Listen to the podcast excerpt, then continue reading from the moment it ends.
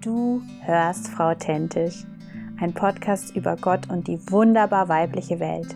Wie schön, dass du in unserem Tisch Platz nimmst, dass du zuhörst und dass du mitfieberst.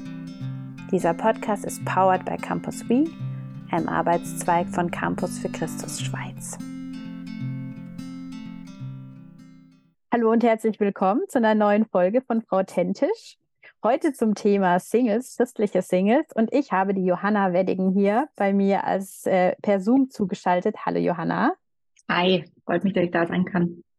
Freut mich auch sehr. Ich habe äh, dich äh, jetzt, ich kenn, wir kennen uns noch nicht, aber ich habe äh, hier große Studien von dir gelesen. Aber damit unsere Hörerinnen sich so ein bisschen was vorstellen können, sag doch mal kurz was zu dir. Wer bist du? Wie alt bist du? Hast, was ist dein geistlicher Hintergrund? So dass man dich, sich dich ein bisschen vorstellen kann. Ja, gerne. Ich äh, ja, bin Johanna, sitze im schönen Norden in Deutschland, in Hamburg. Äh, wir Hamburger sind immer leicht patriotisch, von daher äh, lieben wir unsere Stadt. So also geht's auch mir. Ich wohne sehr gerne hier, ähm, bin hier auch aufgewachsen, bin hier in einer Landeskirche groß geworden, die aber total den charismatischen Einschlag hatte. Das war ein bisschen ungewöhnlich. Das ist über die charismatische Erneuerung passiert. Und deswegen bin ich so ganz ähm, klassisch mit dem Liturgischen groß geworden und aber auch mit allem, was man sich beim Charismatischen so vorstellen kann. Davon profitiere ich heute, würde ich sagen, weil ich mit ganz vielen verschiedenen Gemeindeformen was anzufangen weiß, das auch zu schätzen weiß, diese Vielfalt von Gemeinde zu schätzen weiß und auch sehr liebe. Das ist auch hilfreich für meinen Beruf. Ich arbeite für Alpha. Das sind die Glaubensgrundkurse, die vielleicht einige kennen. Und wir sind ein ökumenischer Verein. Und da habe ich auch mit Gemeinden jeder Form zu tun äh, und habe dann erst im Erwachsenenalter gemerkt, dass mir das total hilft, dass ich ja diese verschiedenen Formen einfach sehr gerne mag. Äh, ich leite Alpha zusammen mit meinem Kollegen hier in Deutschland, mache das jetzt seit einem guten Jahr. Davor habe ich länger die Gefängnisarbeit bei Alpha geleitet. Das habe ich sieben Jahre lang gemacht, das auch immer sehr gerne gemacht. Ich habe soziale Arbeit und Religionspädagogik studiert und da kam das gut zusammen. Und ja, habe das dann aber dann jetzt weitergegeben und bin jetzt in die Leitung reingegangen, was ich auch sehr gerne mache. Mhm. Cool. Ja, ansonsten unterrichte ich an der Hochschule an verschiedenen, ähm, bin ganz gerne so in Forschung unterwegs und deshalb sind wir jetzt auch hier so bald zusammengekommen, weil ich immer noch freiberuflich verschiedene Forschungen mache, auch mal das ein oder andere Buch dann dazu schreibe und versuche immer in der Praxis zu sein, aber auch noch in der Wissenschaft ein bisschen unterwegs zu sein. Genau. Ja, weil das sage ich jetzt nicht über jede Gesprächspartnerin, die ich habe, dass ich schon riesige Studien von ihr gelesen habe. Ich glaube, da bist du tatsächlich die Erste.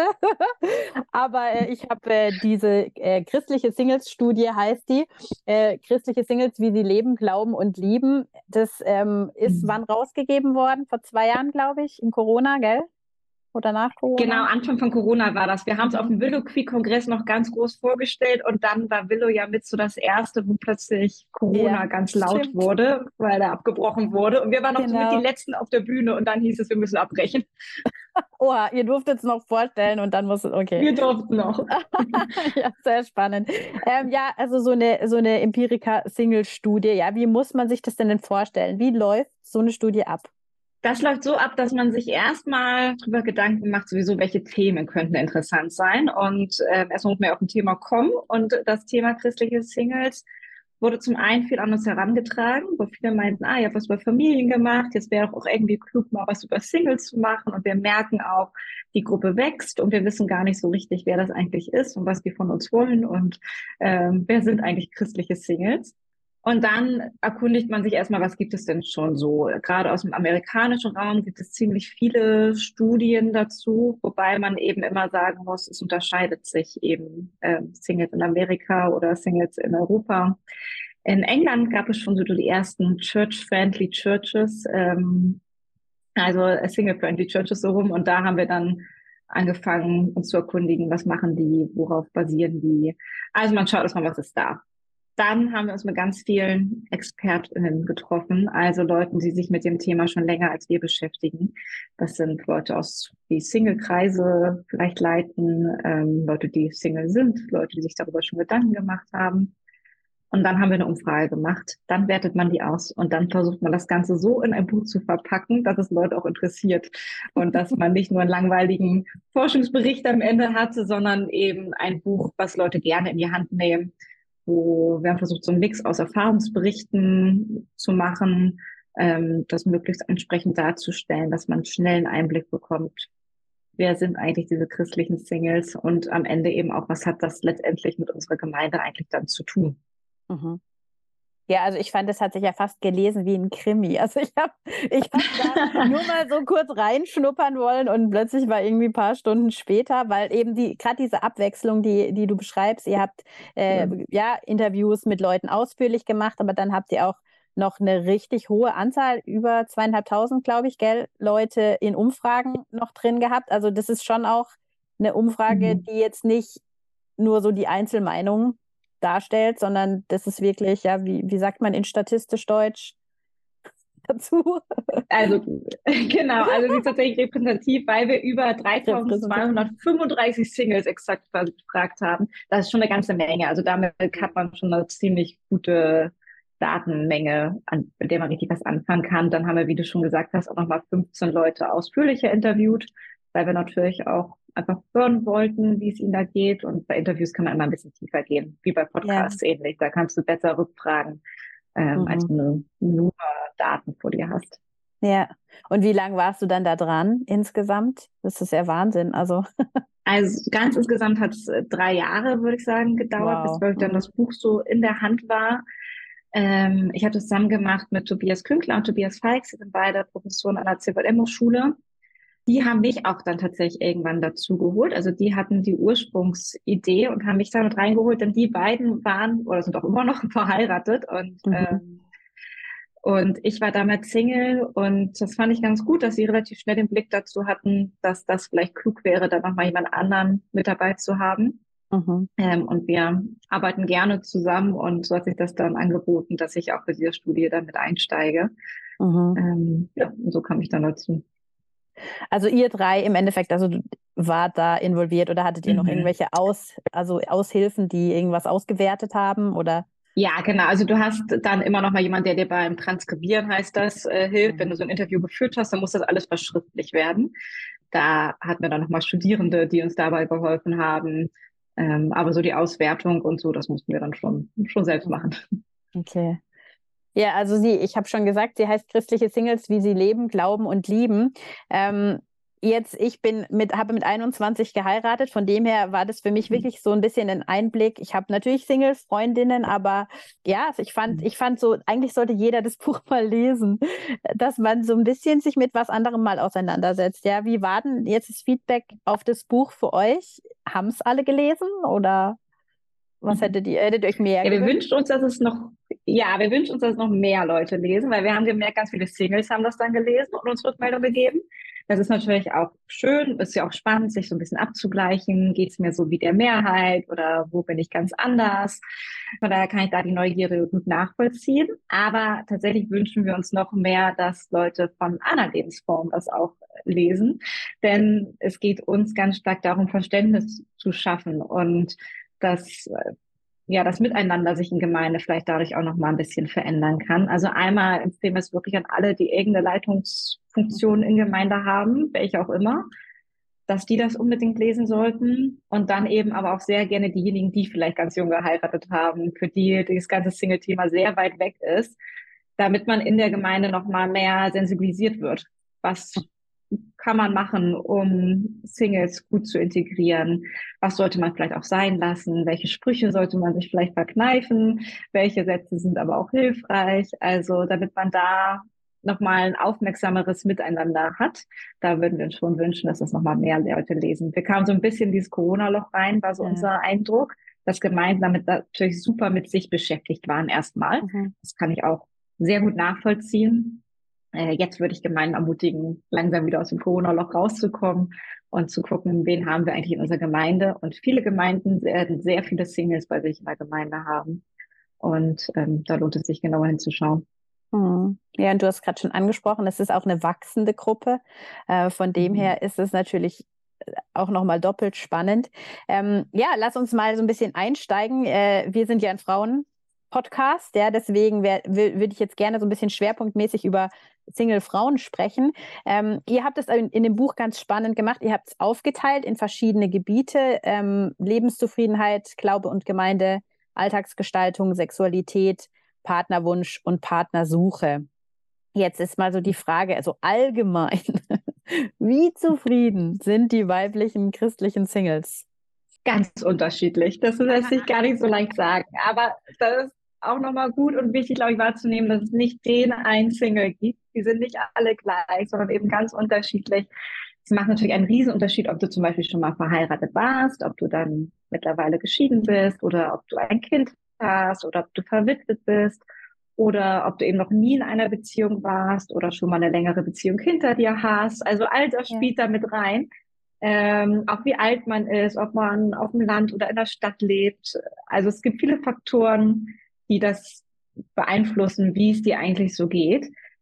Ähm, was man sagen kann, ist, dass Frauen oft zufriedener sind als Männer mit dem Single-Status. Das ähm, ist vielleicht schon mal spannend. Und dass sich das aber auch im Laufe des Lebens immer mal wieder verändert. Mhm. Wir haben so ein paar Typen gebildet.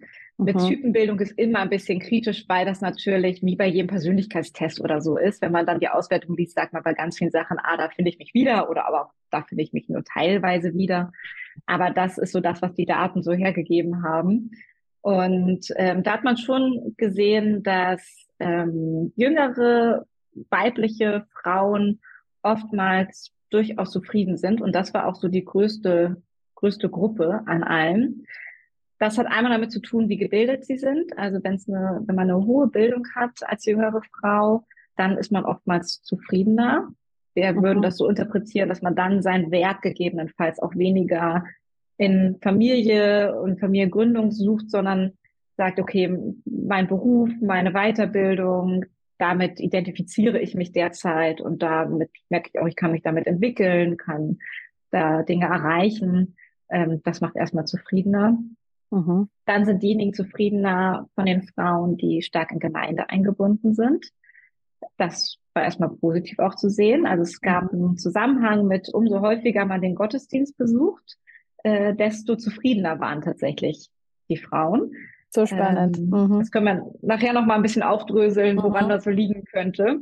Aber das war auf jeden Fall ein Faktor. Und bei jüngeren Frauen ist schon auch noch diese Hoffnung, das kommt schon noch. Also das äh, ändert sich dann eben manchmal, also bei Jüngern mhm. spreche ich jetzt so mit Anfang 20, Mitte 20. Das ja, ändert klar. sich dann oftmals so um die 30, wo man dann eben, wo die Frauen dann oftmals auch unzufriedener werden mit ihrem Single-Sein, äh, weil das Umfeld zum einen immer mehr nachfragt, ja und, wann, wann ist denn jetzt mal bei dir so weit? Dann verändert sich das eigene Umfeld auch, dass mehr und mehr Kinder bekommen, dass man weniger Single-Freunde hat, die Zeit haben, mit denen man weniger Gemeinschaft gegebenenfalls haben kann.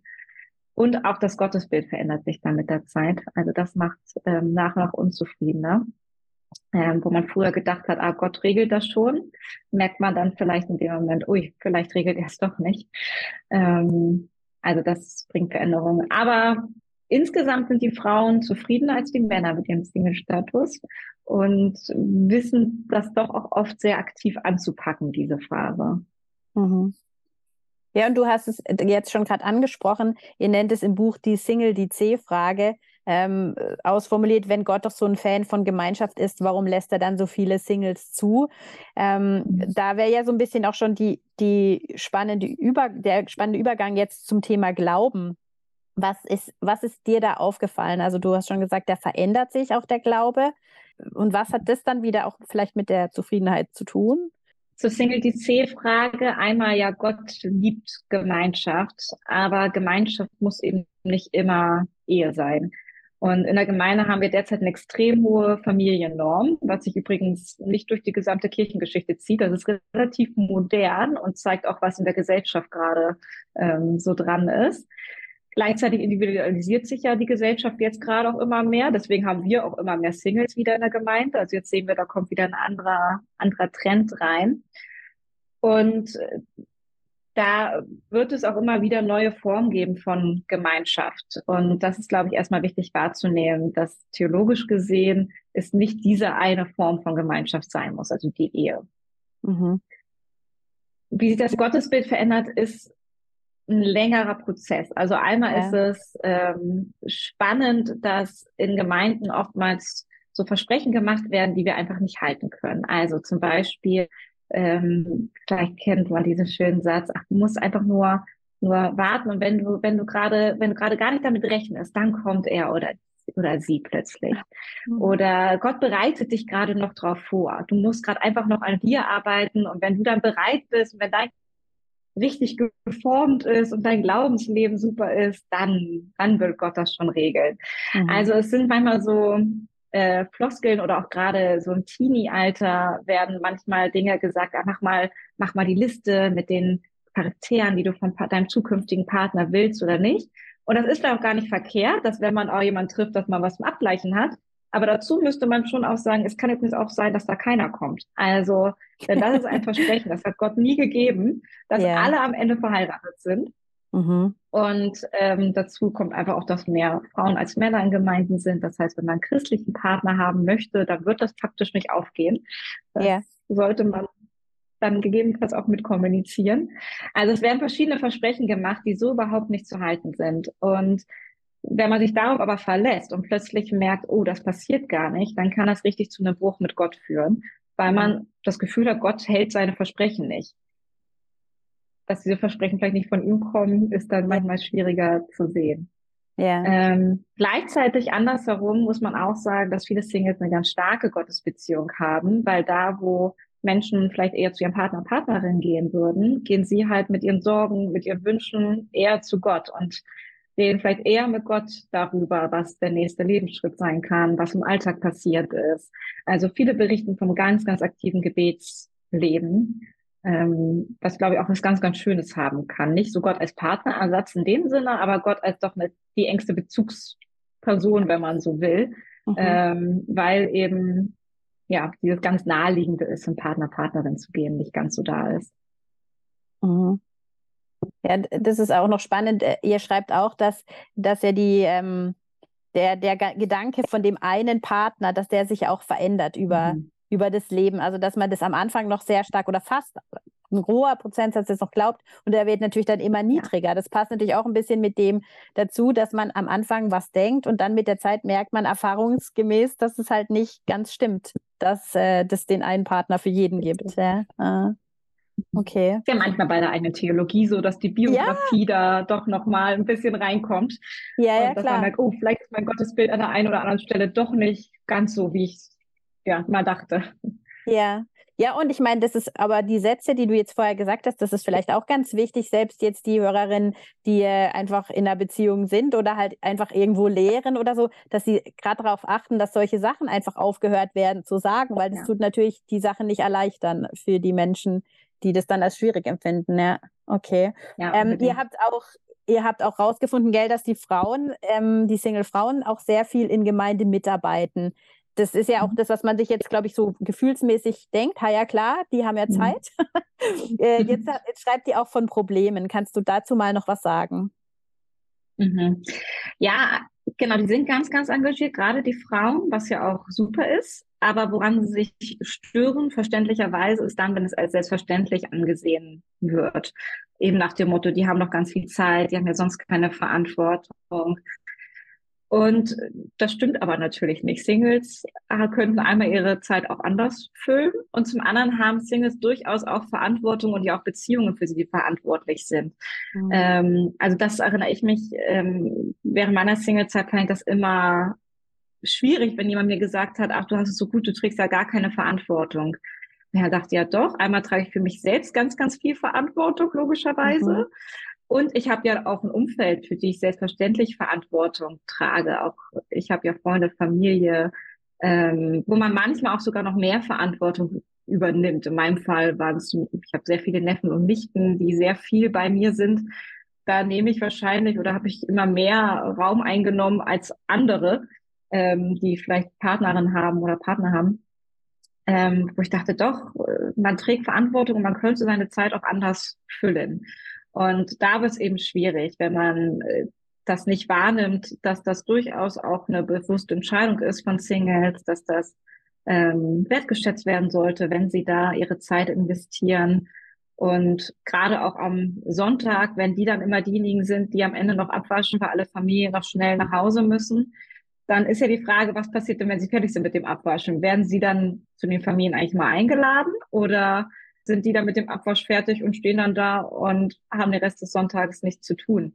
Also mhm. kann man da das dann auch so gestalten, dass die das vielleicht tatsächlich übernehmen, das Abwaschen, aber eben, dass dann auch noch Gemeinschaft passieren kann im Laufe des Sonntages nach dem Gottesdienst, dass man da, also bei uns in der Gemeinde zum Beispiel gibt es oft, oft so Spieleangebote nachmittags ähm, oder einige treffen sich eben nochmal zum Essen äh, nach dem Gottesdienst oder so. Also dass man Angebote in ja. Gemeinde schafft, wo dann aber auch Gemeinschaft gelebt wird und nicht nur das Arbeiten passiert.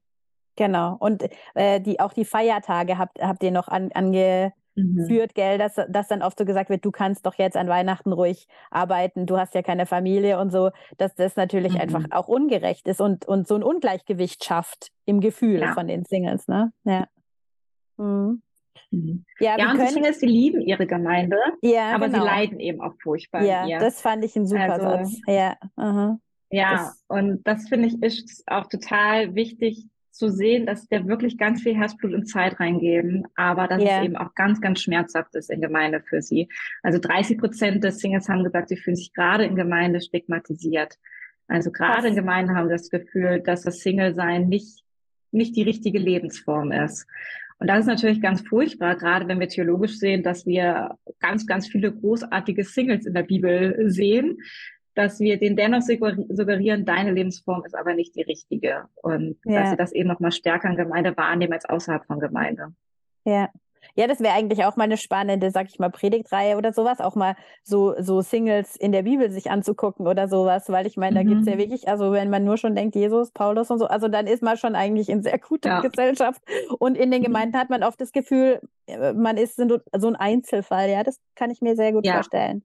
Ich fand es sehr spannend, ihr habt noch ein zweites Buch dann rausgebracht, das heißt mhm. Date Your Singles. Ähm, das kann, kann ich auch sehr empf empfehlen, einfach Gemeindeleitungen, weil das so ein bisschen wie Gemeinden und Singles endlich zueinander kommen behandelt und da so unterschiedliche Artikel auch nochmal drin sind, was man denn zum Beispiel machen könnte, weil oft sind wahrscheinlich auch die Leitungen überfordert, oder? Mit den Singles ja. so ein bisschen. Mhm.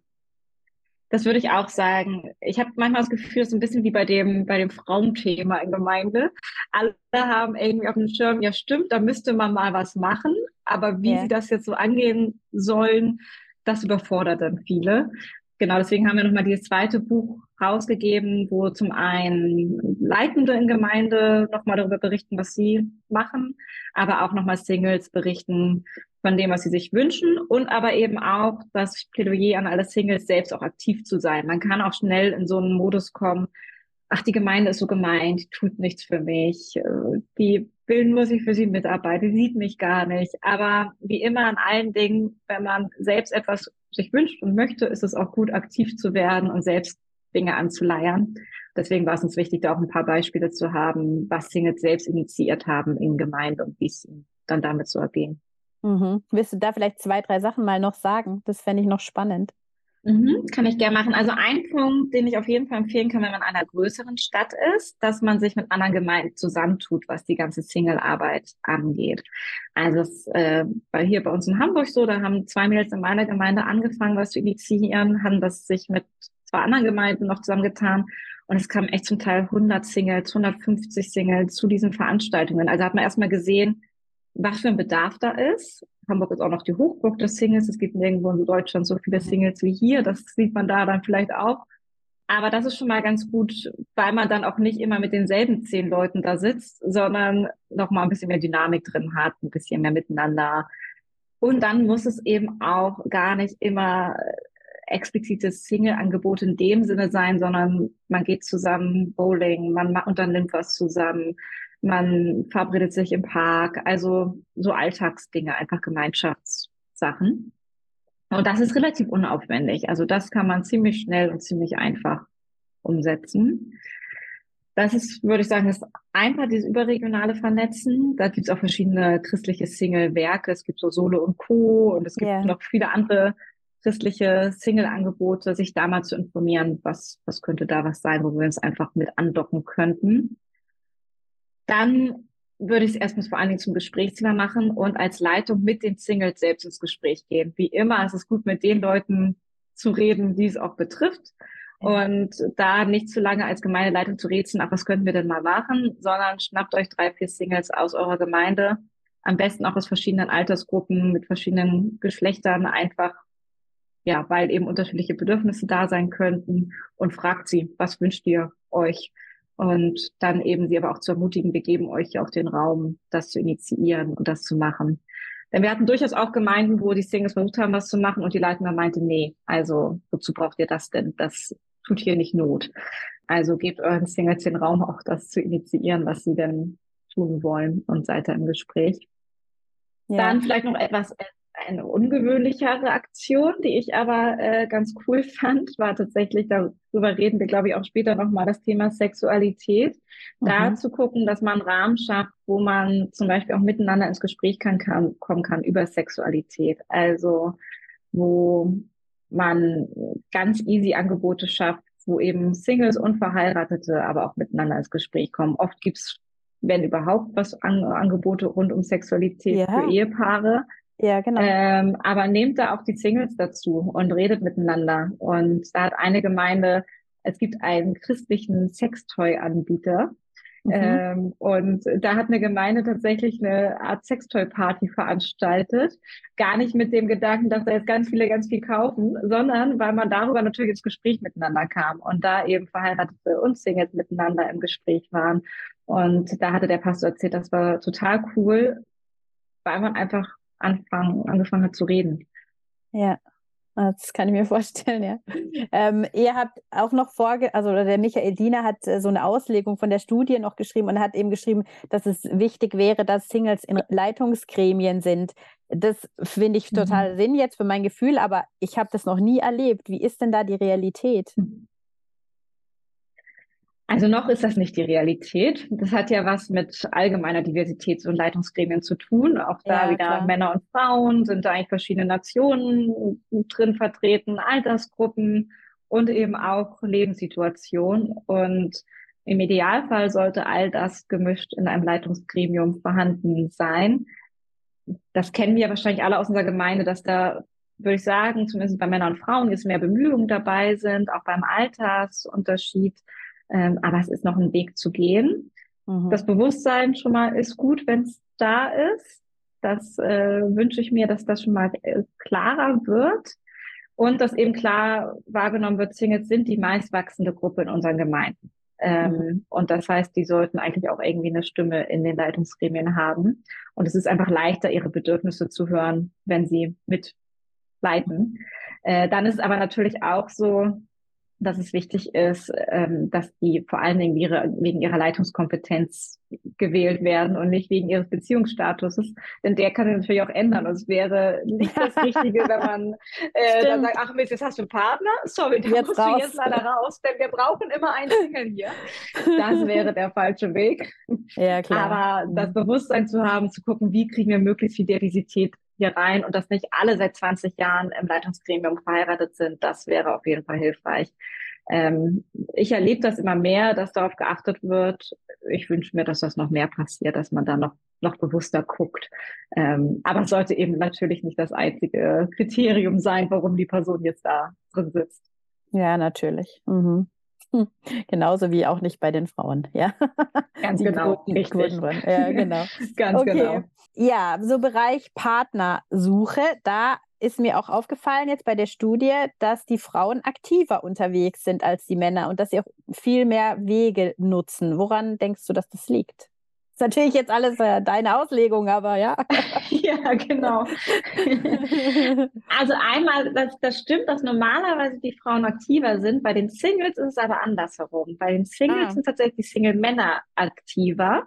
Ah, okay. ähm, das ist erstmal aber auch spannend, dass es da gerade nicht ganz so ist. Ähm, also die Männer, die sprachen schon davon, dass es ihnen eben wichtig, möglichst ist, aktiv zu suchen und zu gucken und nutzen auch so ziemlich alle Formen, die man da irgendwie kriegen kann. Ähm, die Frauen, die sind da ein Stück weit zurückhaltender, die nutzen vor allen Dingen das Gebet als Partnersuche. Ähm, da sind sie ganz stark dabei, aber sie würden sich jetzt einen Ticken weniger bei Online-Plattformen oder ähnlichem anmelden, als es die Männer machen. Und auch da ist es wieder je nach Alter äh, unterschiedlich. Also im jüngeren Alter, da melden sich fast gar keine Frauen irgendwie bei Online-Plattformen oder so an.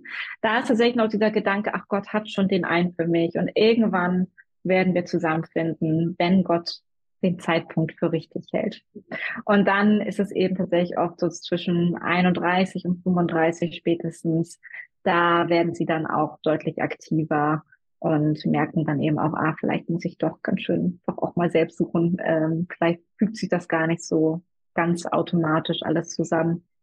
Ähm, ja, aber insgesamt sind die Frauen tatsächlich im christlichen Kontext eher ein Ticken zurückhaltender. Okay, ja, super. Ähm, gut zu wissen. Also das heißt, es, es, es, wenn man sich auf die Suche macht, soll man ruhig auch mutig auf vielen Wegen es probieren, würdest du jetzt so sagen? Oder? Das würde ich sagen. Also wir haben schon gesehen, dass insgesamt eine große Diskrepanz zwischen dem Partnerwunsch und der Partnersuche ja. da ist. Also ja. der Wunsch ist immer stärker als die Suche. Und da würde ich schon Mut machen, dass wenn der Wunsch wirklich da ist, versucht Dinge.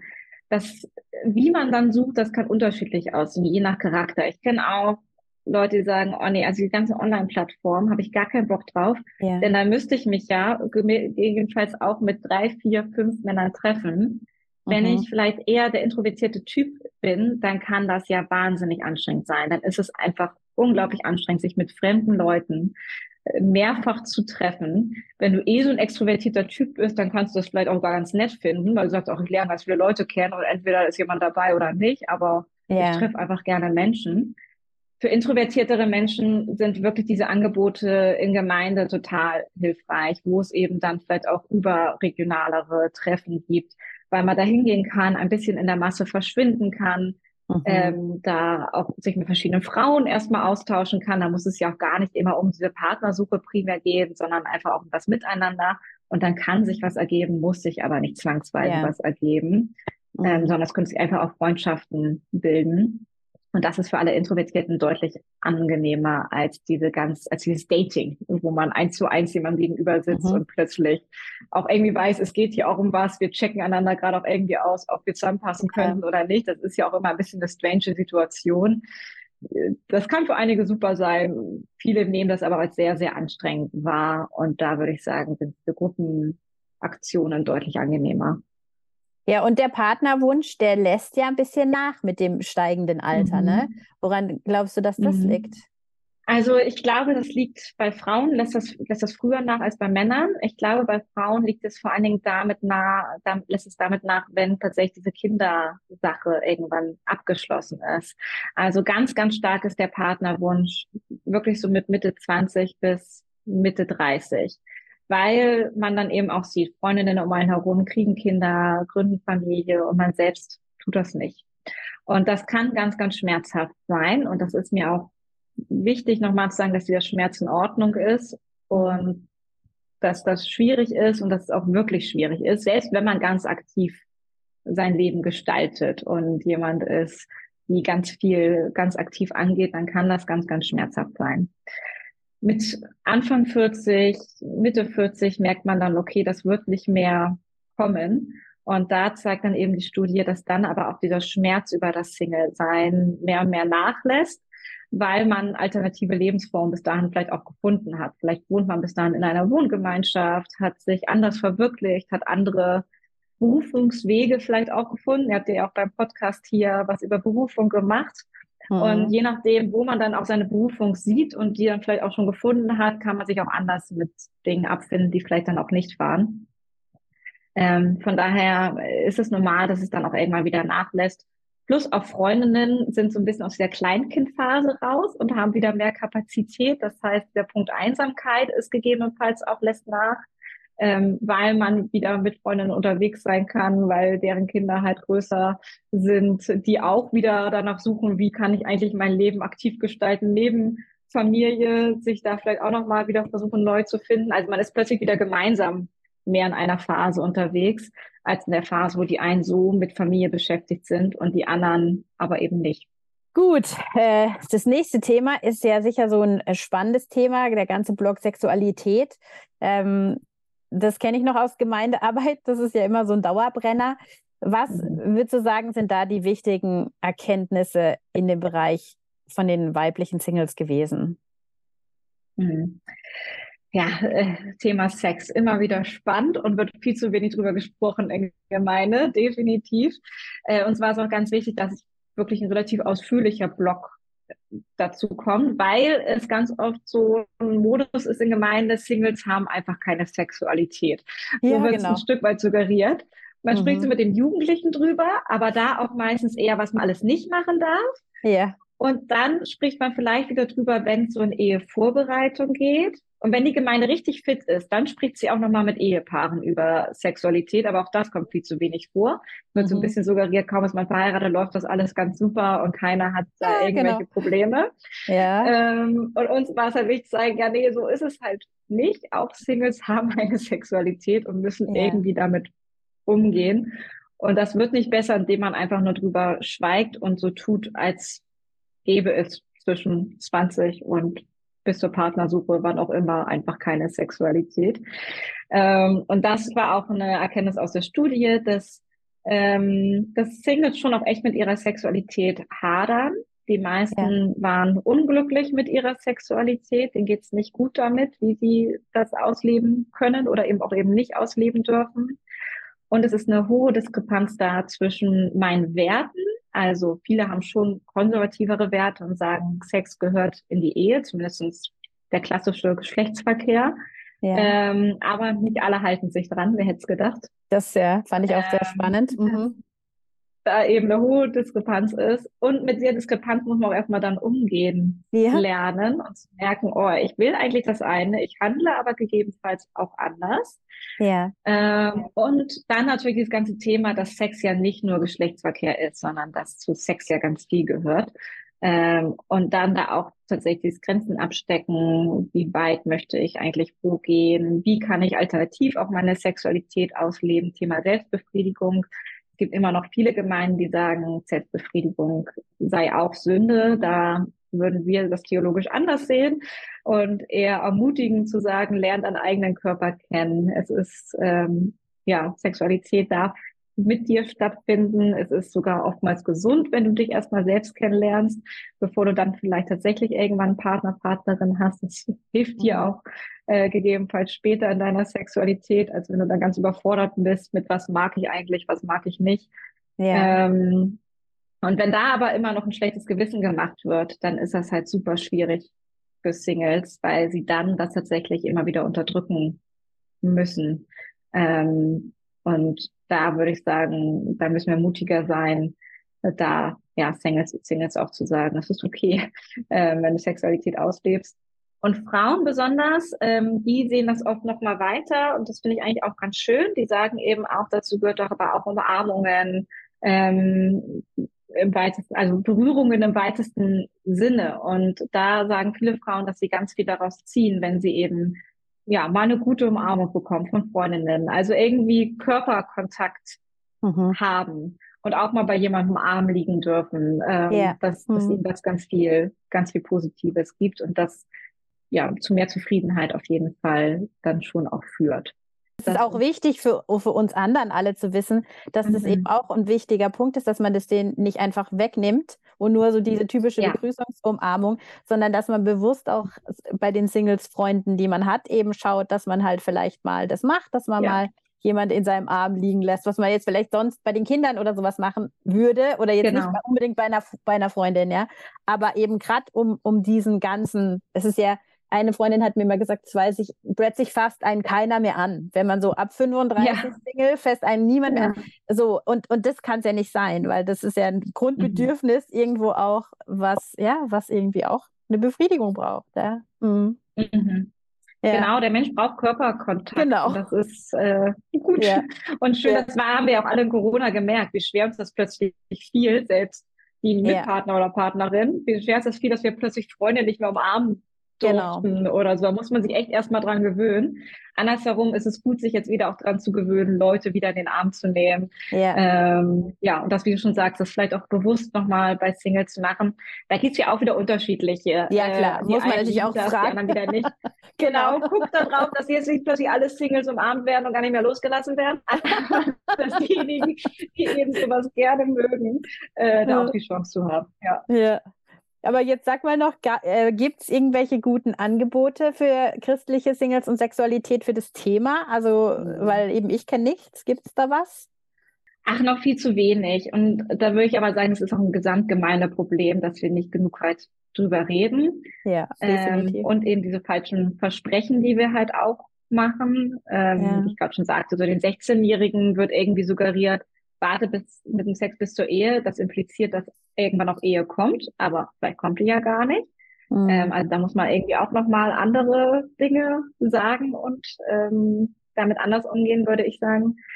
Und dann eben auch dieses, ja, wenn du dann erstmal Ehe hast, dann wird alles super. Also da würde ich sagen, hat Gemeinde insgesamt noch ganz schön Aufholbedarf, was wir da eigentlich so suggerieren und erzählen. Ähm, da würde ich mir einfach wünschen, dass man mehr, mehr drüber spricht, vielleicht auch eben natürlich im geschützten Rahmen. Sexualität ist was ganz Privates. Darüber muss jetzt ja. nicht jeder von der Kanzel erstmal ausführlich über seine eigene Sexualität sprechen. Ähm, das darf im gewissen Rahmen sein. Aber wenn man zum Beispiel einen Hauskreis, eine Kleingruppe hat, dass man sich da wirklich offen auch drüber austauscht und lernt. Also sowohl mit Verheirateten als auch eben mit Singles. Singles hilft es, schon auch zu hören, dass in einer Beziehung nicht alles immer rosig ist. Und das wirkt aber ganz oft nach außen so. Ja. Das gilt für alle möglichen Bereiche, aber es gilt eben auch für Sexualität. Und dass Sexualität auch nicht nur schön ist, sondern auch mühsam ist, auch Arbeit ist, auch mit ja. dem Partner eine Entwicklung braucht. All sowas ist auch hilfreich zu hören und sich darüber auszutauschen, weil man dann merkt, oh, ich, nicht nur ich hadere mit meiner Sexualität gegebenenfalls als Single, sondern ja. auch Verheiratete hadern mit ihrer Sexualität und lass doch darüber mal sprechen, wie wir da Wege gehen können. Und das sieht dann für Verheiratete anders aus als für Singles. Aber in beiden kann man sich entwickeln und in beiden kann man drüber ins Gespräch sein. Also nee, ich kenne noch auch noch keine guten Angebote. Ich wünsche mir, dass es noch mehr gibt und dass man aber, glaube ich, insgesamt einfach eine Gesprächskultur entwickelt in der Gemeinde darüber, eine gesunde Form damit umzugehen. Ja. Mhm. Okay. Ähm, ich war ziemlich negativ überrascht über die, die unterschiedlichen Aussagen zum Thema Geschlechterrollen. Die Männer hm. wollen, also die Single-Männer wollten eher so die traditionellen Frauen leben und die Frauen, die haben sich nach Gleichberechtigung gesehnt. Ja, das ist natürlich jetzt auch ein Thema. Ich arbeite bei Campus B. Äh, wir arbeiten an Gleichberechtigung ihr sagt so, dass, dass viele Leute Emanzipation als Wurzel des Übels bewerten. Ähm, sag doch mal dazu noch was. Das hat mich echt beschäftigt, nachdem ich das da so mhm. gelesen habe. Ja, da ging es dir wie mir. Äh, ich glaube, also Frauen in Leiterschaft ist so ein totales Herzensthema von mir, weil ich eben auch viele in Leiterschaft bin und ähm, auch in verschiedenen christlichen Gremien bin und da oft noch die einzige Frau bin. Ähm, Deswegen ist das so ein Thema, mit dem ich mich eh auch ganz, ganz viel beschäftige und was mich auch sehr bewegt. Und deswegen hat es mich auch genauso wie sich schockiert, als ich einige Interviews gelesen habe oder einige Auswertungen gesehen habe, wo ich dachte, oh, wir haben echt noch einen richtig, richtig weiten Weg zu gehen. Und ja, es war tatsächlich so, dass viele Männer ein sehr traditionelles Rollenbild geäußert haben und auch deswegen zum Teil gesagt haben, deshalb finden sie keine, weil die Frauen zu sehr ihr eigenes Ding machen wollen und ihnen zu wenig dienen wollen. Und ich dachte, ja, vielleicht findest du deshalb tatsächlich keine. Das kann gut sein. Äh, aber es ist gut für die Frauen, dass sie sich auf so jemanden nicht einlassen. Ähm, aber es hat mich schon echt noch schockiert, wie tief das verankert war.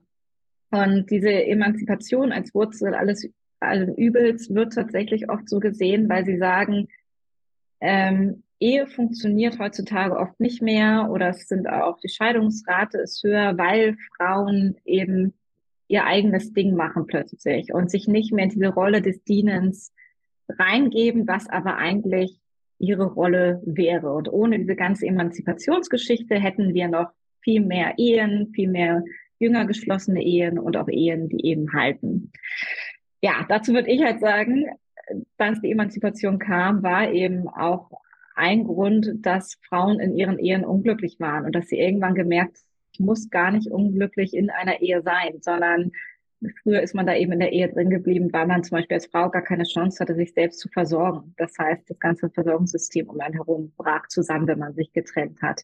Mittlerweile haben Frauen die Option, sich zu trennen, ähm, haben auch Bildung, haben auch Berufe, sind anders abgesichert, rein finanziell. Und äh, für mich wäre es nicht das Ziel, plötzlich ganz viele unglückliche Ehen wieder zu haben, nur weil Frauen sich wieder in ihre Rolle unterordnen. Ja. Das halte ich für nicht so eine gute Idee.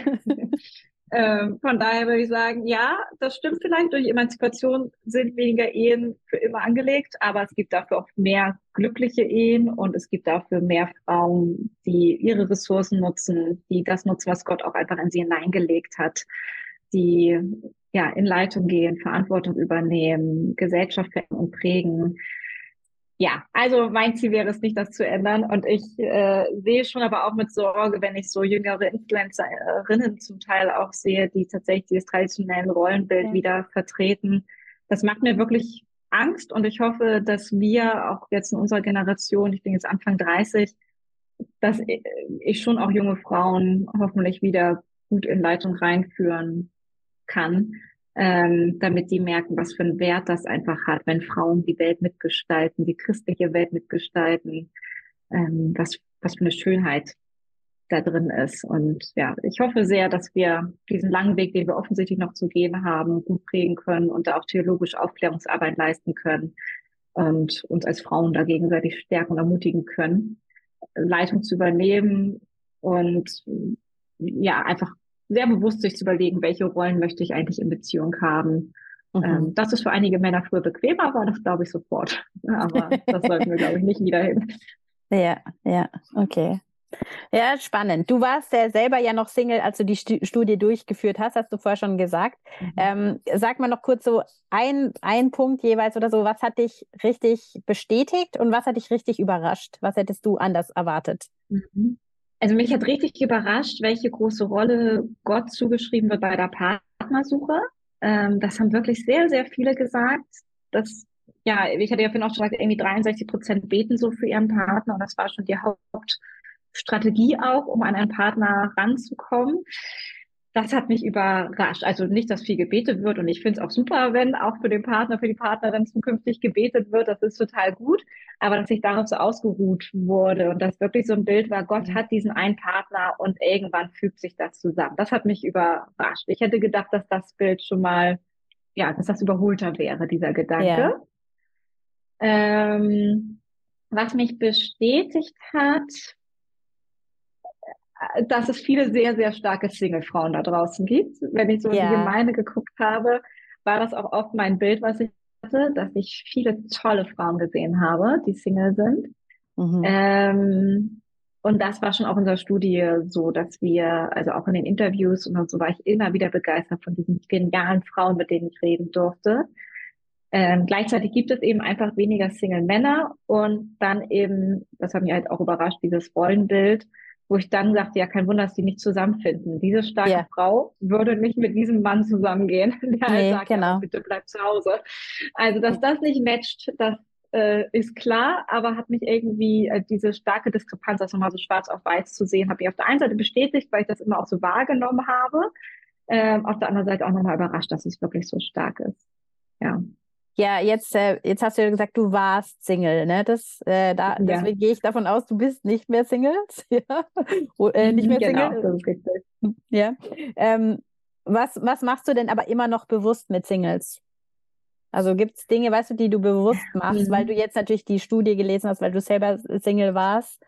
Mhm. Ähm, so auch vielleicht auch als Tipp für mhm. die Hörerinnen. Mhm. Ähm, also einmal, glaube ich, achte ich drauf, mit meinen Single-Freundinnen auch möglichst transparent zu sein, was meine Beziehung angeht. Ähm, Beziehung ist ja auch nicht nur schön, sondern also es ist ganz viel ganz Schönes, aber es ist auch ganz viel Arbeit und auch anstrengend. Und ähm, ich persönlich war auch immer gerne Single. Da äh, muss ich sagen, war ich offensichtlich die Ausnahme, denn so bei der Studie haben wir schon gemerkt, dass viele einen sehr, sehr starken Partnerwunsch haben. Ich fand Single sein auch immer ganz cool. Also ich habe mich gar nicht so sehr nach einer Partnerschaft gesehen. Deswegen glaube ich, fällt es mir relativ leicht, über Vor- und Nachteile auch von beiden Lebensformen yeah. zu sprechen. Ähm, beim Single-Sein gab es definitiv Nachteile, aber eben auch Vorteile. Bei Beziehungen gibt es definitiv Vorteile, aber eben auch Nachteile. Und ich versuche da offen drüber zu sein und es nicht so rosig klingen zu lassen, dass jetzt, wo ich einen Partner habe, alles immer toll ist und schön mhm. ist. Und dann achte ich, glaube ich, sehr darauf, dass es mit uns einfach angenehm ist, unterwegs zu sein. Also ich habe oft ja, also wir sind als Paar, glaube ich, relativ offen, auch dass viele Leute mit uns äh, den Samstag oder Sonntag oder so verbringen. Ähm, und ich achte darauf, ja, dass man das angenehm gestaltet, dass man dann nicht ständig Händchen hält oder, also da bin ich eh nicht ganz so sehr der Typ zu, aber ich glaube, es ist gut, das einfach einmal zu reflektieren, wie verhalte ich mich denn mit meinem Partner, wenn andere dabei sind. Und muss ich dann immer in dem Moment ständig meinen Partner küssen oder kann ich das vielleicht auch später zeigen, dass ich ihn ganz toll finde? Ähm, mhm. Ähm, Gerade dieses Körperliche das kennen bestimmt auch ganz viele, wenn man mal mit einem Paar zusammen war die sind so super touchy, dass das total anstrengend sein kann. Ähm, und das versuche ich sehr bewusst zu machen, dass die jetzt gerne bei uns sind. Und aber die auch eben bewusst einzuladen, also nach dem Gottesdienst mit uns zu kommen oder ähm, ja, wir hatten auch schon mal jemanden am Wochenende mit dabei oder also irgendwie, irgendwie so miteinander dafür unterwegs zu sein. Und ich vermeide doofe Sätze, die ich immer gehasst habe. Also ich habe es äh, immer gehasst, wenn Leute eben zum Beispiel gesagt haben, ach, warum findet jemand wie du denn niemanden? Äh, warum bist du denn noch Single? Wo ich dann manchmal dachte, Alter, ja, warum bist du denn verheiratet? Also irgendwie, das, äh, ich, ich, ich habe solche Sätze immer total anstrengend gefunden. Mhm. Ähm, also das ist immer nett gemeint, weil das im Prinzip sagen wir, also du bist doch eine tolle Frau und yeah. du müsstest doch jemand finden und so. Aber hilfreich ist das nicht. Und yeah. wo dann auch immer meine eigene Lebensform so herabgestuft wurde und suggeriert wurde, du bist so noch nicht vollkommen. Ähm, denn deine Lebensform ist nicht so gut wie eine andere Lebensform. Das hat mich immer gefrustet, weil ich dachte, ja, aber ich gestalte doch mein Leben ganz gut. Ich bin weder besonders einsam noch geht es mir besonders schlecht, noch sonst yeah. irgendwie. Warum suggeriert ihr mir ständig, ich müsste was ändern an meinem Leben? Yeah. Ähm, das fand ich auch immer sehr anstrengend. Solche Sätze vermeide ich auf jeden Fall. Mhm. Ähm, ja, und dann im guten Sinne ab und zu mal nachzufragen, wie geht's dir denn mit der Partner, ja, ohne, ohne Partner, eben mhm. nicht anzunehmen, der Person geht's bestimmt ganz schlecht, aber auch das Gespräch zu eröffnen. Es ist auch okay, wenn du mal darüber reden magst, wie ja. es dir eigentlich gerade mit der Partnersuche geht oder so. Ja, okay. Super. Ja, vielen Dank. Äh, die Stunde mit dir ist äh, wie im, im Flug vergangen. Ich hätte noch 100 Fragen, aber äh, vielen Dank, Johanna, einfach für die Arbeit, die ihr da gemacht habt, dass ihr das wirklich ins Spotlight gezogen habt, diese ganze Thematik mal. Und ich hoffe sehr, dass ihr da draußen vielleicht einfach sagt, ich lese mir das jetzt mal durch. Ich tue mir da mal so, mich mal wirklich öffnen für andere Dinge, die jetzt nicht gerade meiner Lebenswelt immer nur entsprechen. Und bin dadurch vielleicht einfach auch offener und ähm, liebevoller auch manchmal mit, mit meinen Mitmenschen und denke ein bisschen mehr darüber nach, auch was vielleicht ja, mein mein Geben da anders sein könnte. Ja. Ich habe ich hab wirklich auch ein paar Sätze mir aufgeschrieben, ähm, die davor kamen in dem Buch. Ich gedacht, die muss ich aus meinem Vokabular streichen, die gehören da nicht hin, das geht mich nichts an. Und ja, und so glaube ich, ist es schon gut, wenn man sich damit mal wirklich auseinandersetzt. Also vielen Dank, dass ihr euch diese drei Jahre genommen habt und das äh, uns zur Verfügung stellt und eine Ermutigung für euch da draußen, dass ihr diese Arbeit, diese Dreijahresarbeit euch auch mal reinzieht und äh, euch davon belehren lasst. Genau. Ähm, Johanna, danke fürs Mitmachen und alles Gute für dich und deine Arbeit. Und ähm,